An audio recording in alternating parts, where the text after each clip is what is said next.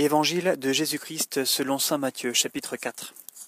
Alors Jésus fut emmené au désert par l'Esprit pour être tenté par le diable. Il jeûna durant quarante jours et quarante nuits, après quoi il eut faim. Et s'approchant, le tentateur lui dit, Si tu es fils de Dieu, dis que ces pierres deviennent des pains. Mais il répondit, Il est écrit, Ce n'est pas de pain seul que vivra l'homme, mais de toute parole qui sort de la bouche de Dieu.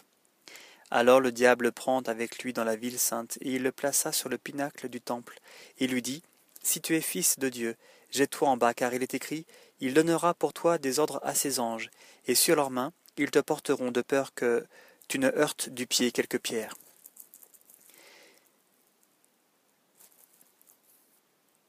Jésus lui dit, Il est encore écrit, Tu ne tenteras pas le Seigneur ton Dieu.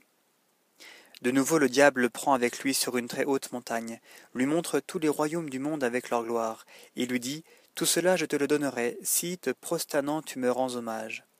Alors Jésus lui dit, Retire-toi, Satan, car il est écrit, C'est le Seigneur ton Dieu que tu adoreras, et à lui seul tu rendras un culte. Alors le diable le quitte, et voici que des anges s'approchèrent, et ils le servaient.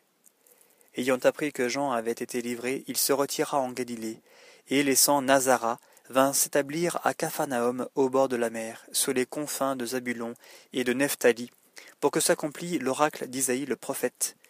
Terre de Zabulon et terre de Nephtali, route de la mer, pays de Transjordan, Galilée des nations. Le peuple qui demeurait dans les ténèbres a vu une grande lumière. Sur ceux qui demeuraient dans la région sombre de la mort, une lumière s'est levée.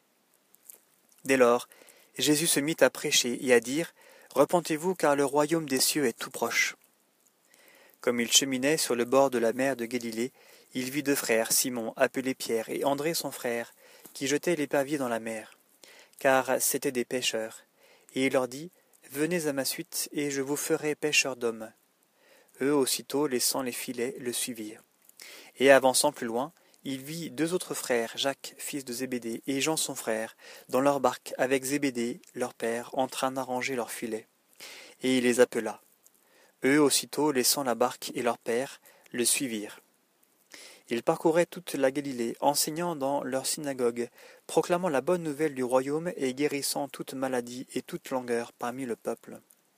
Sa renommée gagna toute la Syrie, et on lui présenta tous les malades atteints de divers maux et de tourments, atteints de divers maux et tourments, des démoniaques, des lunatiques, des paralytiques, et il les guérit. Des foules nombreuses se mirent à le suivre, de la Galilée, de la Décapole, de Jérusalem, de la Judée et de la Transjordane.